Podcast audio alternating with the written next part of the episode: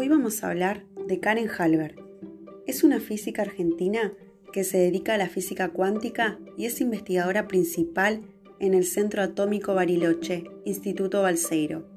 Recuerda que de chica era muy curiosa, le interesaba saber todo y se preguntaba constantemente sobre la naturaleza y sobre cómo funcionaban las cosas. Quiso ser maestra, jugadora de tenis profesional, genetista molecular e ingeniera nuclear, hasta que terminó estudiando física cuántica. En un mundo donde menos del 30% de los científicos son mujeres, Karen opina que las mujeres no son solo una minoría, sino que están lejos de ser protagonistas en la formulación de políticas destinadas a la ciencia.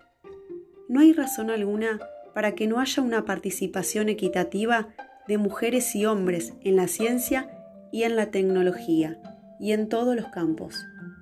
El hecho de que exista una brecha tan enorme es una fuerte advertencia de que todavía tenemos serios problemas culturales, sociales, económicos y políticos. Y realmente esto es así.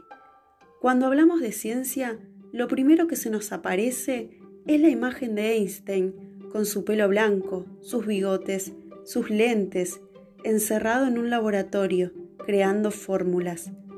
Pero ¿por qué no podríamos imaginarnos, al decir ciencia, a una mujer con las mismas cualidades, tan capaz como un hombre? ¿Cuánto nos falta para ser una sociedad más igualitaria?